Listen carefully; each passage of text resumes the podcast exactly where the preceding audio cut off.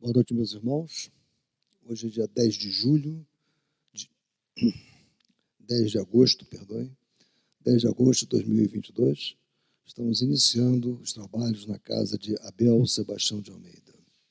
Como sempre fazemos, pedindo a Deus, nosso Pai de infinito amor e misericórdia, a Jesus, nosso querido e amoroso Mestre, amigo incondicional de nossas almas, a Maria de Nazaré, nossa Mãe Santíssima, que nos ajudem, que nos influenciem para que os trabalhos transcorram da melhor forma possível. Antes de fazermos a leitura da página do Evangelho segundo o Espiritismo, será realizada pela nossa irmã Gesilda, gostaria de novamente lembrar a todos para que façam a atualização de seus dados no cadastro do Centro Abel Sebastião de Almeida, mediante acesso ao nosso site. É muito simples, muito fácil de fazer e será rápido. Precisamos muito desse contato com todos vocês. Agora, então, eu vou pedir à nossa irmã Gesilda que faça a leitura da página da noite de hoje.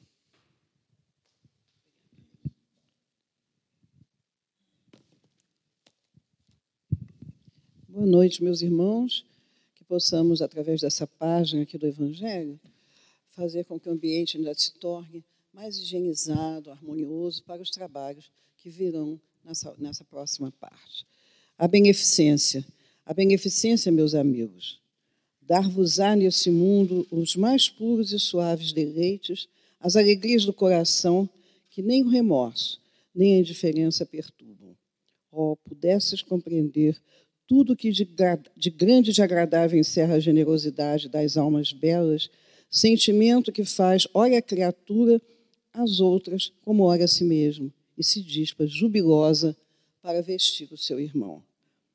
Pudesses, meus amigos, ter por única ocupação tornar felizes os outros. Quais as festas mundanas que podereis comparar às que celebrais quando, como representantes da divindade, Levais alegria a essas famílias que da vida apenas conhecem as vicissitudes e as amarguras, quando vedes nelas os semblantes macerados, refugirem subitamente de esperança, porque falta de pão, os desgraçados ouviam seus filhinhos, ignorantes de que viver é sofrer, gritando repetidamente a chorar, essas palavras que, como agudo punhal, se lhes enterravam nos corações maternos. Estou com fome. Oh, compreendei quão deliciosas são as impressões que recebe aquele que vê renascer a alegria onde, um momento antes, só havia desespero. Compreendei as obrigações que tendes para com os vossos irmãos, sobretudo ide em socorro, sobretudo das misérias ocultas, por serem as mais dolorosas. Ide, meus bens amados. E tende em mente essas palavras do Salvador. Quando vestirdes a um desses pequeninos, lembrai-vos de que é a mim que o fazeis. Caridade. Sublime palavra que sintetiza todas as virtudes. És tu que has de conduzir os povos à felicidade. Praticando-te, criarão eles para si infinitos gozos no futuro, e quando se acharem exilados na terra, tu lhes serás a consolação, o prelibar das alegrias de que fluirão mais tarde, quando se encontrarem reunidos no seio de Deus, do Deus de amor. Foste tu virtude divina, que me proporcionaste os únicos momentos de satisfação de que gozei na terra. Que os meus irmãos encarnados creiam na palavra do amigo que lhes fala, dizendo-lhe: é na caridade. Que deveis procurar a paz da, do, da coragem do coração, o contentamento da alma, o remédio para as aflições da vida. Ó, oh, quando estiverdes a ponto de acusar a Deus, lançai um olhar para baixo de vós Vede que de misérias aliviar, que de pobres crianças sem família, que de velhos sem qualquer mão amiga que os ampare e lhes feche os olhos quando a morte os reclame. Quanto bem a fazer, ó, não vos queixais. Ao contrário, agradecei a Deus, prodigalizai a mancheias a vossa simpatia e vosso amor, o vosso dinheiro por todos os que, deserdados dos bens desse mundo, enlanguecem na dor e no ensuramento. Correreis nesse mundo bem doces alegrias e mais tarde. Só Deus o sabe. Adolfo, bispo de Argel, Bordeaux, 1861. Linda, linda, né?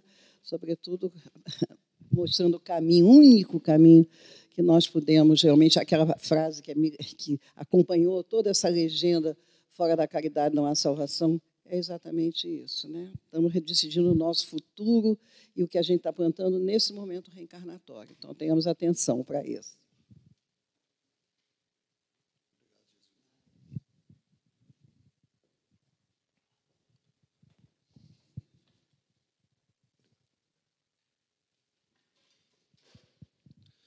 Bem, meus irmãos, dando continuidade, então, aos nossos trabalhos, nosso irmão Mauro Oliveira vai dar continuidade aos estudos iniciados por ele na quarta-feira da semana passada, desta vez falando para nós sobre o capítulo 8, itens 1 a 3 da obra Diversidade dos Carismas, do nosso saudoso Hermínio Miranda. Por favor, Mauro.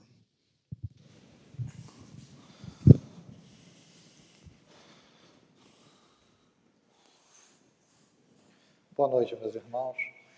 Que Jesus, na sua infinita bondade, nos ampare, nos ilumine e que a espiritualidade maior possa nos intuir no que for possível. É, dando continuidade, nós vamos iniciar o capítulo 8, Clarividência, item 1, Introdução, item 2, uma conceituação questionável, item 3, Visão sem olhos. Semana passada nós é, iniciamos esse processo, inclusive o Hermínio comentava que em determinado tempo não tinha condições né, para poder realizar esse estudo de maneira mais adequada, vamos dizer assim, mas agora ele se sentia um pouco mais confortável. E nós paramos exatamente aqui, nessa, nesse slide, onde ele inicia essa introdução tendo como base alguns pontos importantes relacionados a médiums videntes e manifestação visual lá no livro dos, dos médiums. Né?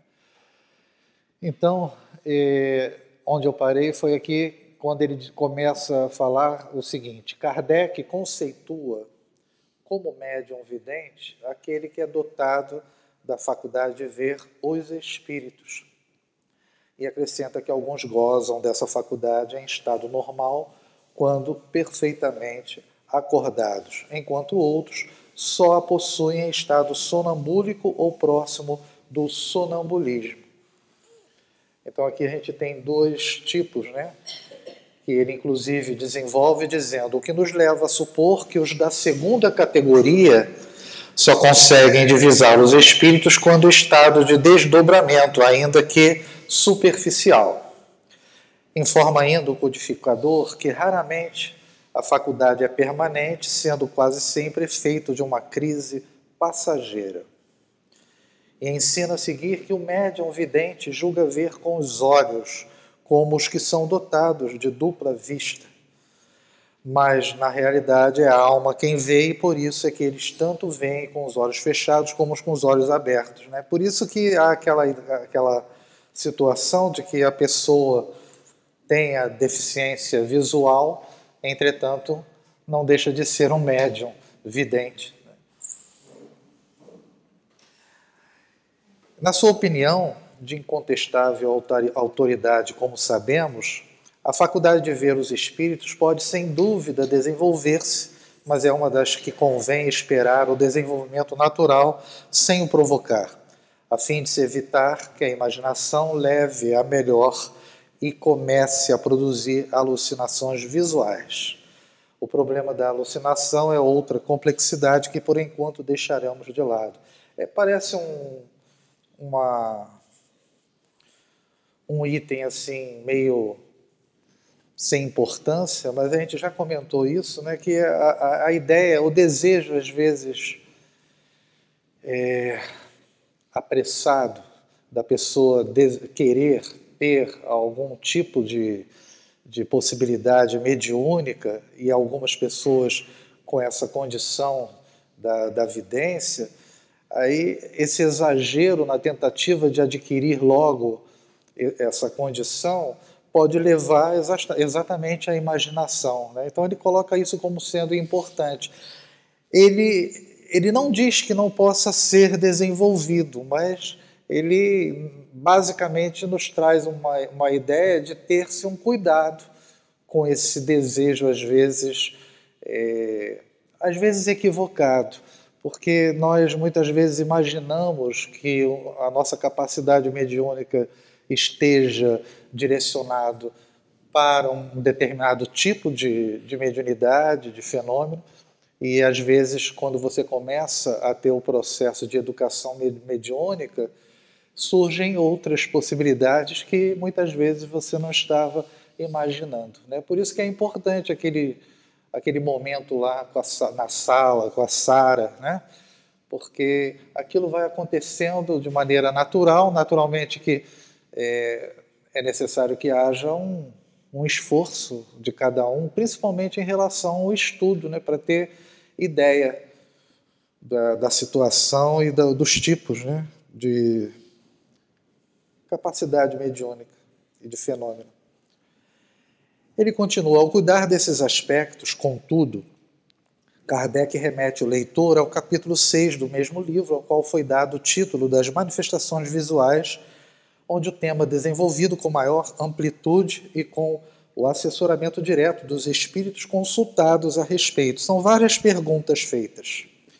Vemos ali confirmada a suposição de que, embora as visões se produzam sob condições normais de vigília, quer dizer, acordado, é comum encontrar-se os videntes num estado próximo ao de êxtase, estado que lhes faculta uma espécie de dupla vista. Quer dizer, é aquele item lá no livro dos Espíritos, né, a emancipação da alma, é o desdobramento propriamente dito.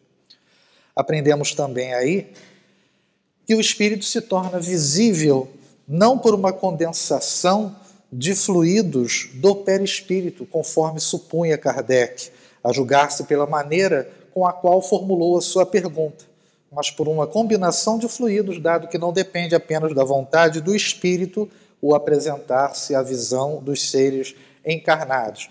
São esses questionamentos feitos lá na, no item da, no tema, no capítulo das manifestações visuais, onde um dos questionamentos é justamente isso, com relação à condensação de fluidos.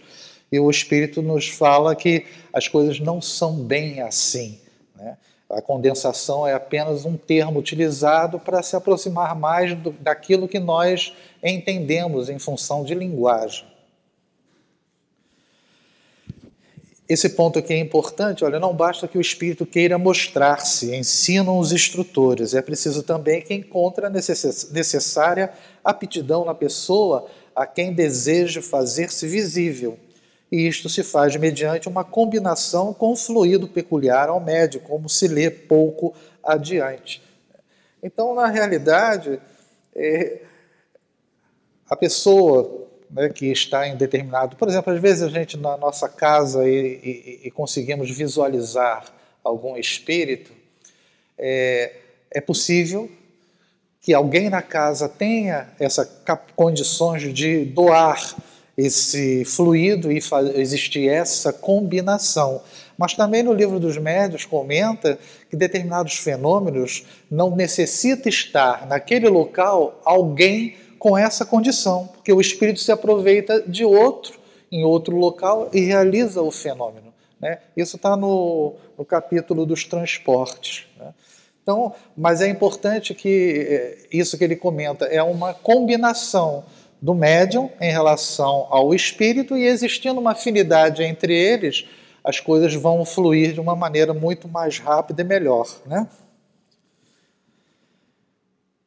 Tudo isso ressalta a importância do perispírito nesses e em inúmeros outros fenômenos. Kardec o caracteriza em palavras inequívocas como o princípio de todas as manifestações.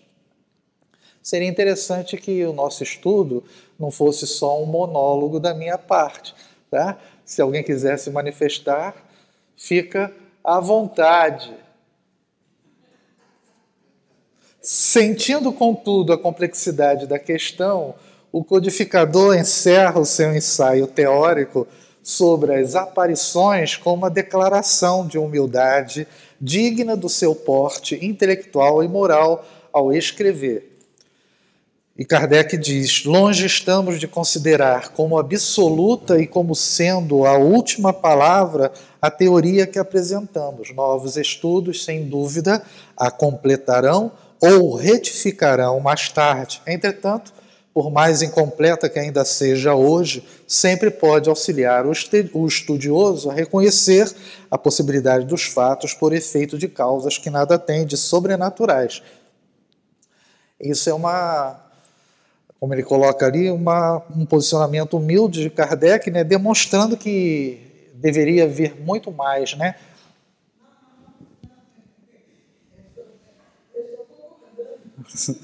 Então, quer dizer, é, é algo que, que a gente percebe pelas obras né, complementares que veio aprofundando muita coisa né, que, no, que nos trouxe os espíritos naquela ocasião da codificação. É que senão a pessoa não escuta.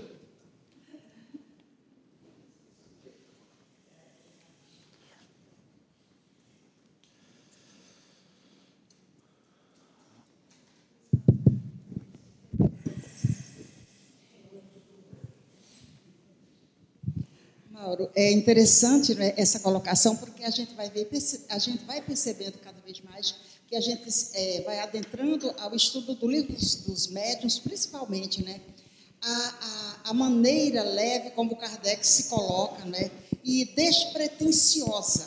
Né. No, no item anterior ele falou, isso aqui não é uma obra acabada, outros virão para complementá-la, né. Então a gente percebe que a, a superioridade do espírito ele está também demonstrada por essa simplicidade, por essa boa vontade, né? É, fazendo essas colocações para que nós outros hoje possamos nos locupletar dessas ideias e dizer realmente espírito superior é bem diferente de nós, né? Mas é isso. É...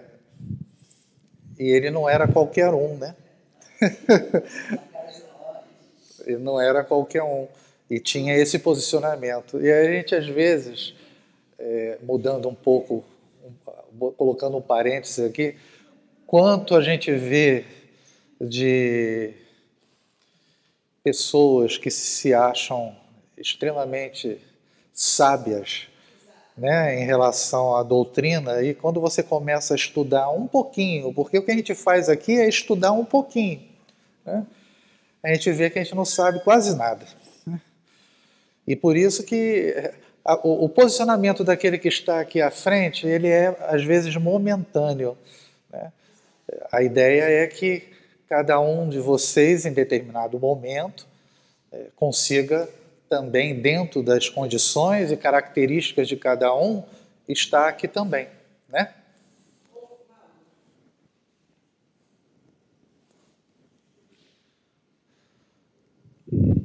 E é interessante também, Mauro, de que você está é, falando agora sobre quem está aí à frente, sobre quem está com a palavra, sobre quem está dissertando sobre a doutrina espírita. É preciso a gente ter um cuidado muito grande para que a gente sabe que não é, a gente ainda não é nenhum de nós, a gente está aprendendo a ser, né? Então, quando a gente se colocar diante de, de digamos, de uma plateia, diante de um estudo doutrinário, a gente ter muito cuidado para esboçar aquilo que Kardec diz, né? E depois a gente não desdizer aquilo que ele falou. Por exemplo, nós somos um projeto. Nós somos é, um projeto que estamos nos fazendo a cada dia. Portanto, se a gente vai falar sobre a doutrina espírita, a gente tem que ter, digamos, propriedade daquilo que a gente está falando com simplicidade, né? E fazer com que todos aqueles que estão nos ouvindo elevem os seus pensamentos, elevem a sua alma. Mas que a gente, ao chegar lá em cima, não fale uma frase que acabe com tudo aquilo que a gente já fez, porque a gente sabe que ainda não é assim. Entendeu? Então é preciso que a gente entenda. Você está fazendo uma preleção aí sobre é, é, diversidade dos carismas, indo para o livro dos médiuns, você está fazendo com que a gente acompanhe o seu desenvolvimento e a gente está se elevando e se enlevando nesse sentido. Não adianta se você, no final, disser, olha, gente, isso aqui nós não somos nada disso, a gente não... A gente acabou. A gente acaba com toda aquela elevação que a gente é, tentou fazer até ali. Então, a gente precisa que a gente saiba que isso é orgulho. Isso é orgulho. Então, a gente precisa saber que ainda não é. Falar com simplicidade, falar até com doçura, mas que deixe essa leveza na alma das pessoas. Né? Verdade. É, dando continuidade, ele diz aqui: ó, é digno do maior respeito alguém como Kardec, que, empenhado a fundo na elucidação de questões vitais, ao entendimento dos mecanismos da vida e contando com o apoio de eminentes espíritos, recusa recusa-se a assumir a postura de dono da verdade, mas não apenas isso, deixa aberta a questão a futuros estudos, contentando-se com a satisfação de ter dado a sua contribuição, ainda que incompleta, ao seu esclarecimento. Segundo vemos em Diretório do Espiritismo de Cruzet, o verbete, o verbete clairvoyance, quer dizer, clarividência, a questão foi retomada em texto publicado na Revista Espírita de 1870, após a desencarnação do codificador. Convém lembrar, o Livro dos Médios é de 1861. Pelo resumo de Crozet, o problema da clarividência ficou assim colocado no artigo póstumo. A visão sonambúlica não se faz pelos olhos, mas por um sentido novo, sendo que somente por semelhança atribui-se o nome de visão a esse sentido. O item 1 e o 2 eles se complementam. Né? Na visão à distância, não é o objeto visto que se aproxima do vidente, é a alma deste que se aproxima do objeto. É, portanto, a alma que vê e não aquela parte do corpo. Né? Então, é justamente a, a questão do desdobramento que proporciona ao espírito esse deslocamento, e ele, na verdade, é o que observa e transmite aquelas informações. Há outros aspectos que não são de interesse imediato para nós neste ponto. Borington é da mesma opinião quanto à natureza da visão clarividente e quanto à sua maneira de operar. De fato, lemos em seu volumoso livro, A Universidade do Espiritismo, no, no capítulo Como os Clarividentes Veem, o seguinte a clarividência obriga o materialismo a admitir a faculdade de percepção independente dos sentidos físicos. Quando, além disso, verificamos que o duplo do clarividente é frequentemente visto no exato local que esteja descrevendo através do seu corpo físico, a milhas de distância da cena descrita. Completa-se a hipótese espírita da visão espiritual acoplada a um organismo psíquico. Tato, paladar, visão, olfato e audição não passam de meros canais de ligação com a mente e por si mesmos eles não têm consciência. Todos podem ser destruídos, mas a consciência nunca.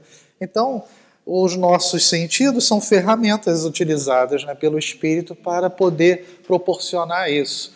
Eu acho que seria interessante é, alguém comentar isso a respeito dessa, desse, termo, desse trecho aqui. Ó. Quando, além disso, verificamos que o duplo do cara evidente é frequentemente visto no exato local que esteja descrevendo através do seu corpo físico a milhas de distância da cena descrita. Completas a hipótese espírita da visão espiritual acoplada a um organismo psíquico. É, quem gostaria de falar a respeito disso?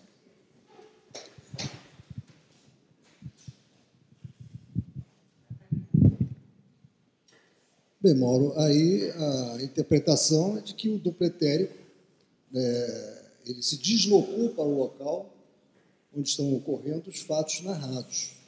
Né? Então, é, o entendimento que, que eu vejo desta, deste texto é esse, dupletérico do claro evidente. É, naquele vídeo que a gente que colocou... é uma parte do perispírito né, dele. Sim. Ele deslocou para o local onde se encontra E de lá ele transmite o que está sendo visto. É, naquele vídeo que a gente colocou, que a gente até, eu até achei, até achei estranho quando eu vi o vídeo, que eles dividiram o, o cordão em três, né? mas existia um dos, um, um dos cordões ali que estava relacionado exatamente a essa questão emocional, psíquica, né, que era mantinha-se essa ligação do corpo até o espírito propriamente dito. Né? Então, essas, é, é, essa ligação psíquica é justamente que possibilita o espírito à distância transmitir essas informações e ele utiliza-se como ferramenta exatamente o tato, que são apenas o que, como ele coloca aqui, ferramentas, instrumentos que o espírito utiliza, né? Alguém mais? Não? Vou bater o martelo, vou passar para frente. Antes de prosseguir na coleta de citações de apoio, temos de fazer uma parada para pensar no que ficou dito até aqui. O leitor atento terá percebido que falamos de sonambulismo, de visão à distância, não necessariamente de espíritos e de médiums videntes. Então, até agora ele comentou sonambulismo e de visão à distância, está falando de desdobramento, né? de fenômeno anímico. Uma conceituação questionável. Aí eu acho esse item 2 o, até agora ele manteve algumas informações em relação ao livro dos médios, buscou ali os outros dois livros ali, mas é, esse item 2 é a base né, do principal do que ele quer comentar em relação à clarividência. Afinal de contas, que vem a ser clarividência? É fenômeno mediúnico, anímico e, mais uma vez, ou misto. Proponho que comecemos por questionar a palavra em si Caracteristicamente, Delane cuida dessa faculdade em seu precioso livro Pesquisa sobre Mediunidade, na seção correspondente ao animismo, e propõe a seguinte definição. Para complicar, Delane falou o seguinte: chama-se clarividência dupla vista ou lucidez a faculdade de obter conhecimentos sem experimentar a influência do pensamento das pessoas presentes uma espécie de telepatia, e sem servir-se dos órgãos dos sentidos. Essa conceituação, como se pode facilmente perceber, introduz um novo elemento no problema, já um tanto complexo, o de que a clarividência produz conhecimento, não necessariamente visual, como seu nome implica, mas como num flash de intuição. Eu, eu grifei aqui o flash de intuição porque o que ele está querendo dizer é que a pessoa, nesse momento, né, ela adquire um conhecimento basicamente, por isso flash, imediato, iluminando aquilo que a princípio a pessoa racionalmente não tinha como compreensão. Né? Isso nos dá uma ideia que, estando em desdobramento, a capacidade do espírito fica ampliada. Então, algumas situações ele, ele tem isso desperto através dessa condição. Né? E esse conhecimento, na verdade, é, o desdobramento em si, é, é uma experiência vivenciada pelo espírito. Né? E essa experiência, como nós lembramos o ensaio teórico dos, das sensações, lá no livro dos, dos espíritos, né? É, o perispírito é o órgão sensitivo né, do espírito, nos diz Kardec. E por isso que ele vê de uma maneira ampla, né, sem ter a localidade né, ou a localização dos órgãos que definem a audição, a visão. Então, quando o espírito se desdobra, ele tem uma experiência ampliada que, vivenciando aquilo em desdobramento, ele adquire esse conhecimento de uma maneira muito rápida em algumas situações. Tudo bem? Vimos fenômenos semelhantes em Regina, como vemos em outros médiums. Ocorre às vezes e até com frequência que eles simplesmente sabem que uma coisa é desta maneira e não daquela, sem terem visto ou ouvido nada a respeito o termo clarividência teria acomodação também para esse tipo de fenômeno. No entanto, a palavra em si mesma quer dizer visão clara, clairvoyance, em francês, e palavra, aliás, que os ingleses adotaram por transplante. eu acabei não clicando, né, para variar. É, conhecimento que, por sua imediatez e clareza, não é precedido de elaboração lógica. Isso é o que significa intuição. Então, não há um antecipadamente, racionalmente falando, uma elaboração daquilo que vai se explicar, né? e que, na verdade, aprende aquilo de uma maneira é, automática, vamos dizer assim. Em outro trabalho de Delane, a monumental obra As Aparições Materializadas dos Vivos e dos Mortos, também esta, infelizmente, não traduzida em português, ensina o autor que o termo clarividência era adotado pelos magnetizadores quando seus sujeitos, em estado sonambúlico, tinham condições de ver à distância objetos, pessoas e cenas totalmente fora do alcance da visão comum. Lamentavelmente, a terminologia inicial tende a fixar-se e acaba se tornando difícil, se não impraticável, desalojá-la da sua posição, mesmo depois de comprovadamente inadequada para caracterizar os fenômenos observados no âmbito que ela pretende cobrir. Por isso que ele eh, insiste em dizer que é uma conceituação questionável você limitar a experiência da clarividência apenas relacionado à visão clara, né? que literalmente é o que a palavra significa. Para dizer de outra maneira, o termo se consolida no vocabulário científico ou técnico antes de se ter uma visão mais abrangente do problema sob exame. Assim que se observou que a pessoa magnetizada podia ver à distância com a maior clareza, como se lá estivesse, cunhou-se a palavra clarividência.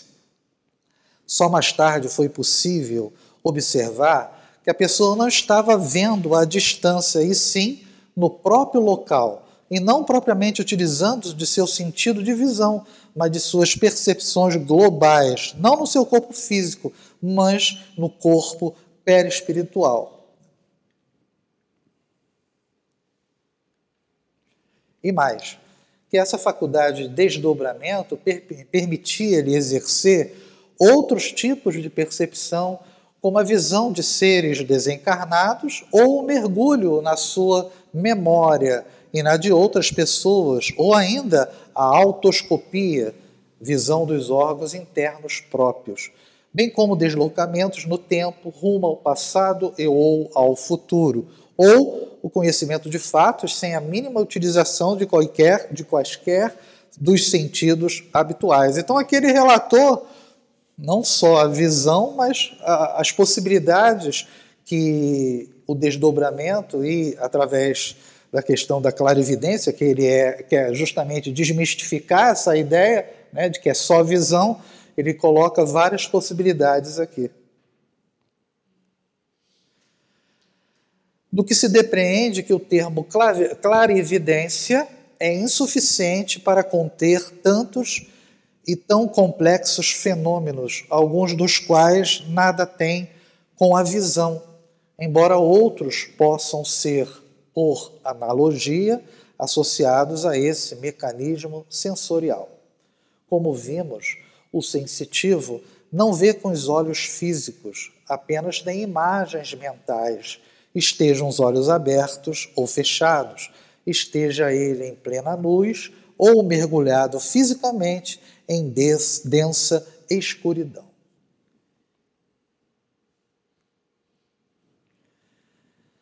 Item 3: visão sem olhos. Como podemos observar a esta altura, a palavra menos indicada para rotular os fenômenos de clarividência é exatamente clarividência, que pouco ou nada tem a ver com a visão, tal como a entendemos. Veja-se, por exemplo, esta preciosa observação de André Luiz em mecanismos da mediunidade. Atuando sobre os raios mentais do medianeiro, o desencarnado transmite-lhe quadros e imagens, valendo-se dos centros autônomos de visão profunda localizados no diencéfalo ou lhe comunica vozes e sons utilizando-se da cóclea. É, quando a gente é, é, comum aqui na mesa de desobsessão, né, às vezes até o dialogador é solicitar, né, que seja mostrado para você uns quadros fluidos, fluídicos, né, para dar um choque ali no, no espírito que está se manifestando. Né. E aí a utilização dessa emissão mental, provavelmente de algum dos eh, componentes da equipe de irmão Abel, provoca isso no eh, espírito que está se manifestando e o médium é apenas um instrumento dentro desse processo. Né? É interessante comunicar vozes e sons também. Ele mais à frente vai falar algumas situações em relação a, a isso também. Eu botei aqui apenas porque para mim é extremamente difícil essa coisa aqui da, da identificar onde estão essas coisinhas, né, dentro do nosso cérebro, né, já que são, são tantas coisas, né? Então, o diencéfalo é essa parte verde aqui. Tá?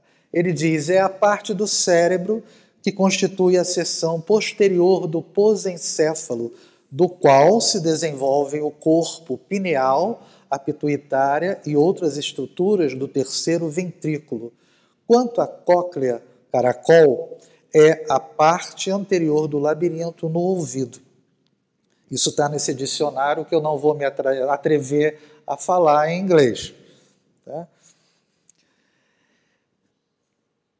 Ainda sobre a função do diencéfalo, na visão sem olhos, encontramos outro ensinamento em André Luiz, desta vez em Evolução em Dois Mundos discorre o autor espiritual sobre o mecanismo dos sonhos quando a mente se volta no sono para o refúgio de si mesma.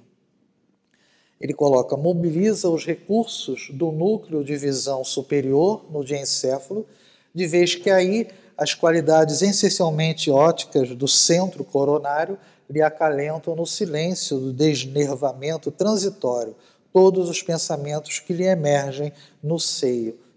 Então, na verdade, a gente percebe que há uma emissão mental por parte é, do espírito, né, provocando essa, essa, utilizando esses elementos físicos né, do cérebro para servirem de ferramentas e aí sim o médium ter condições de visualizar e transmitir né, não só as imagens, né, mas também a questão da audição e também a verbalização também. Né?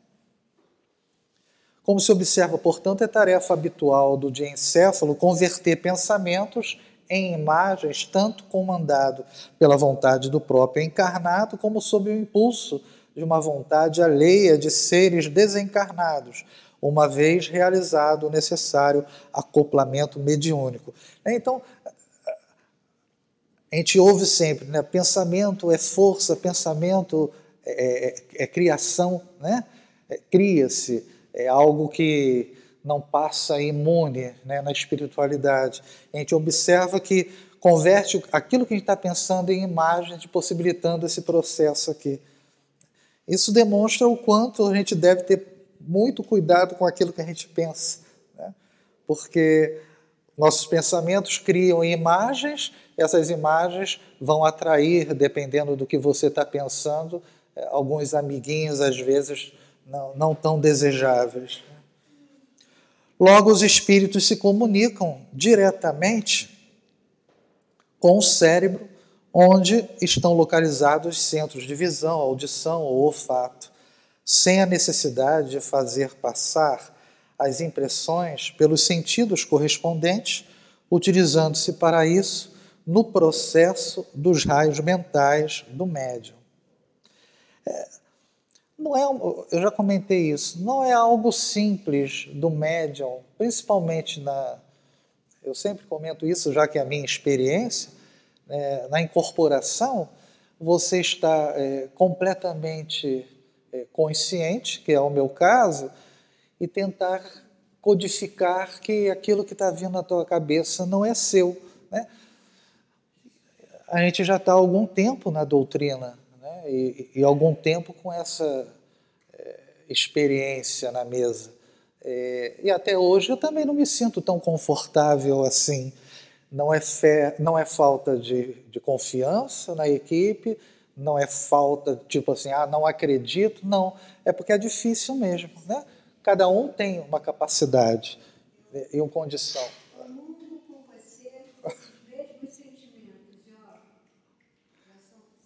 Tem bastante tempo já que eu estou na doutrina, estou nessa casa, e eu sinto a mesma coisa. E de vez em quando eu acho, eu acho, eu acho, né, que sou eu.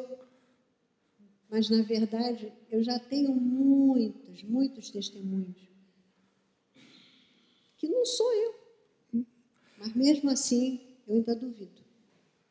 Eu ainda acho que eu crio muita coisa. Eu acho que a palavra não é duvida, a gente titubeia. É, exatamente. Entendeu? A gente, a, gente, a gente acredita que não seja a gente, mas também é o seguinte: como a espiritualidade se utiliza da nossa condição, na hora que a gente verbaliza, a gente utiliza palavras que nós normalmente utilizamos. Exatamente. Eu acho isso. É, né? é. E aí dá uma ideia de que é, que é você que está falando, que é você que está pensando, porque é a maneira como você eh, falaria né, em determinada situação sobre isso. Né? Exato. Né?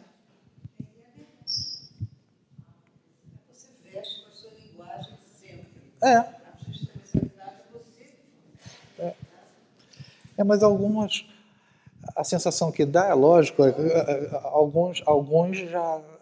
Aquela chamada, eu sou inconsciente. Poxa, que seria tão bom, né?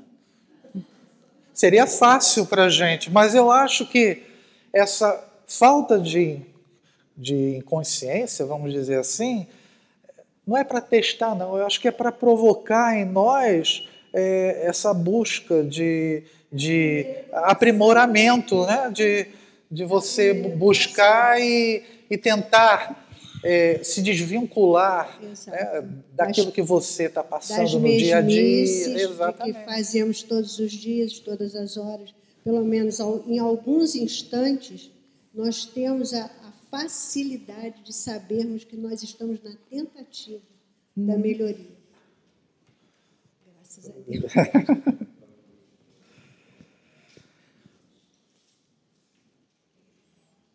Podemos?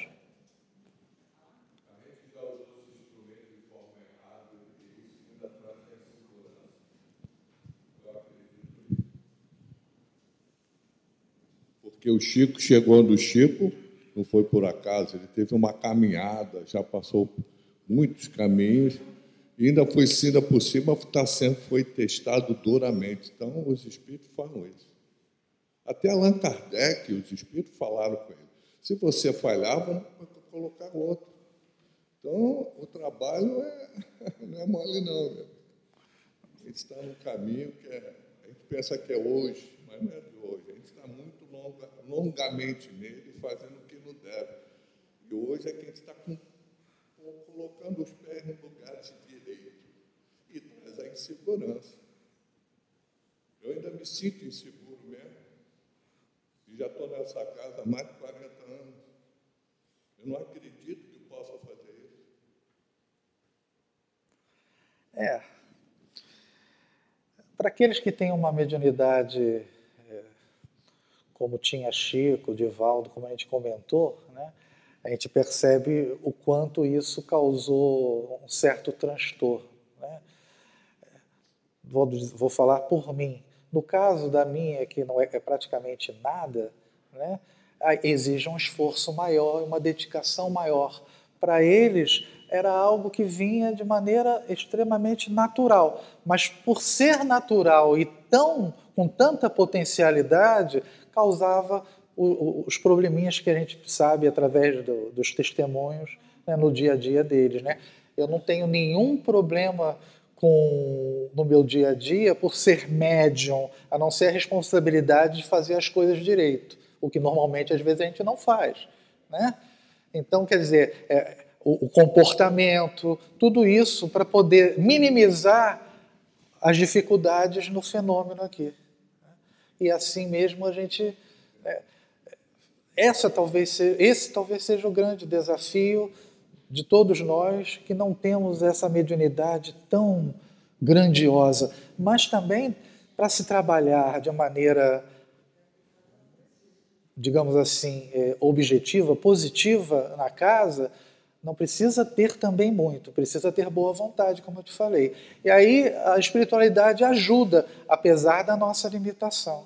Né? Mas é que a gente às vezes quer sempre mais, e às vezes a gente não pode, não pode dar mais. Né? Poderia dar mais no sentido de estudo, de dedicação, né? de comportamento naquilo que deveria se realizar em tudo que a doutrina nos coloca, talvez facilitasse aqui. Mas a gente não pode ser mais daquilo que a gente é. Né? Logo, os espíritos, continuando, se comunicam diretamente com o cérebro, onde estão localizados os centros de visão, já falei isso, né? Já. E nos domínios da mediunidade, capítulo 12, clarividência e clareaudiência, Clementino confirma a atuação direta sobre os centros cerebrais respectivos, esclarecendo que os olhos e os ouvidos materiais estão para a vidência e para a audição, como os óculos estão para os olhos e o ampliador de sons para o ouvido. Simples aparelhos de complementação. Toda percepção ela é mental. O que, em outras palavras, é o que diz Bonington ao informar que os sentidos são meros canais de comunicação com a mente. Esta é que importa. Finalizando, o que importa é o espírito. Clementino vai um passo adiante ao ensinar que, ainda mesmo no campo das impressões comuns, embora a criatura empregue os ouvidos e os olhos, ela vê e ouve com o cérebro, e apesar de o cérebro usar as células do córtex para selecionar os sons e imprimir as imagens, quem vê e ouve, na realidade, é a mente.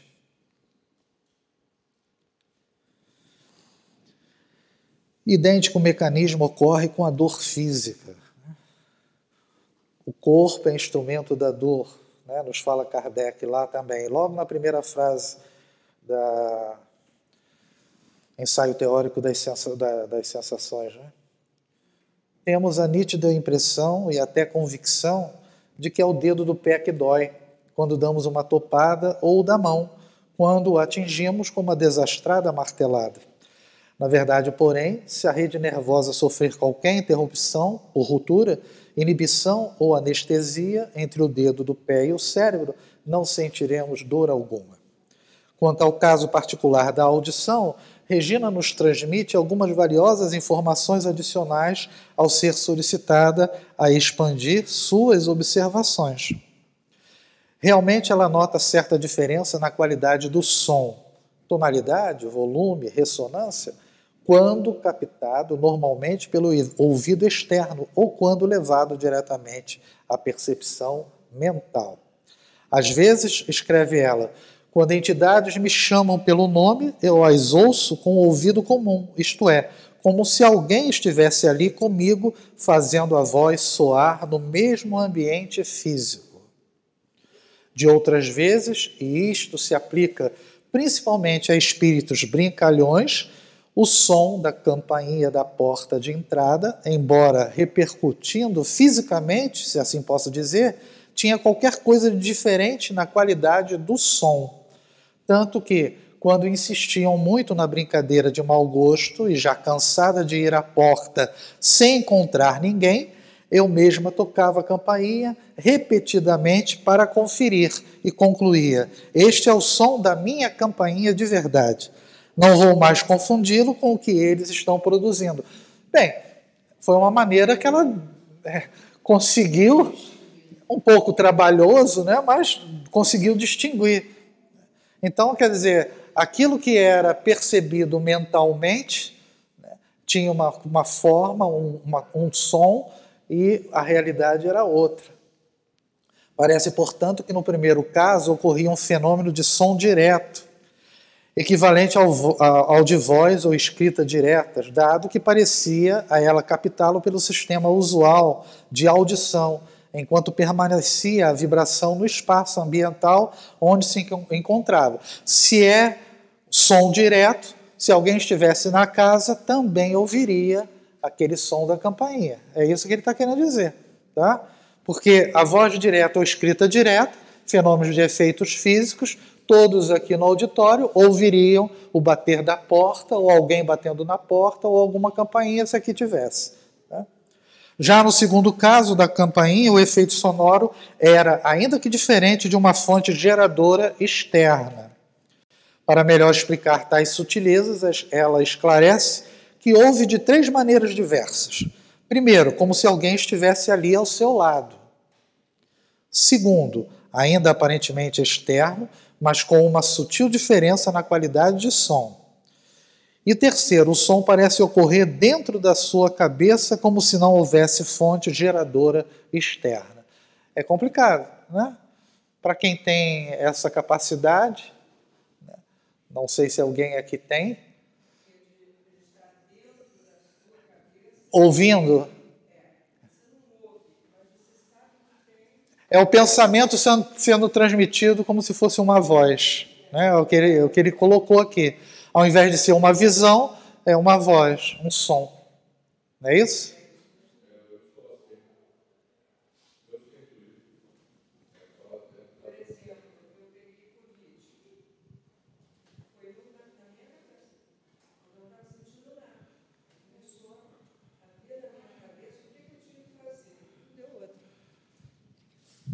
Deu outro. No dia seguinte eu fui fazer o exame, era Covid. Mas eu não estava sentindo nada. Mas é exatamente isso, não tem um som. Foi uma, antecipar uma informação. Exatamente. Não precisou nem gastar com o teste. Não, precisei. não gastou para poder confirmar. Precisei para confirmar. Era uma, seria uma ótima economia. Dentro dessa mesma ordem de ideias, a de que os sentidos são meros instrumentos da mente, mas não a visão, a audição ou o olfato em si, Delane organiza para explicar o problema da clarividência em três hipóteses de trabalho. Primeiro, o pensamento do agente transmite ao clarividente a imagem de sua pessoa e a dos objetos à sua volta. Segundo, é a visão normal do sensitivo que adquire extraordinária hiperacuidade. E, finalmente, o pensamento do agente determina uma exteriorização da alma do percipiente que se desloca ao ambiente percebido por clarividência. Então, aqui ele coloca as três opções: né? um deslocamento, uma ampliação da capacidade do médium né, sensitivo, e o agente transmite ao clarividente a imagem né, dos objetos à sua volta e a sua própria pessoa.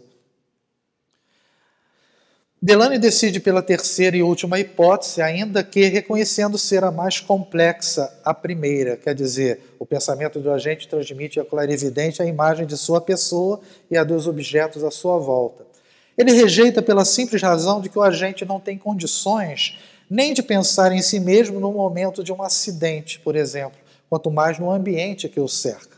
Como teria condições de transmitir toda a cena para alguém colocado à distância, às vezes considerável?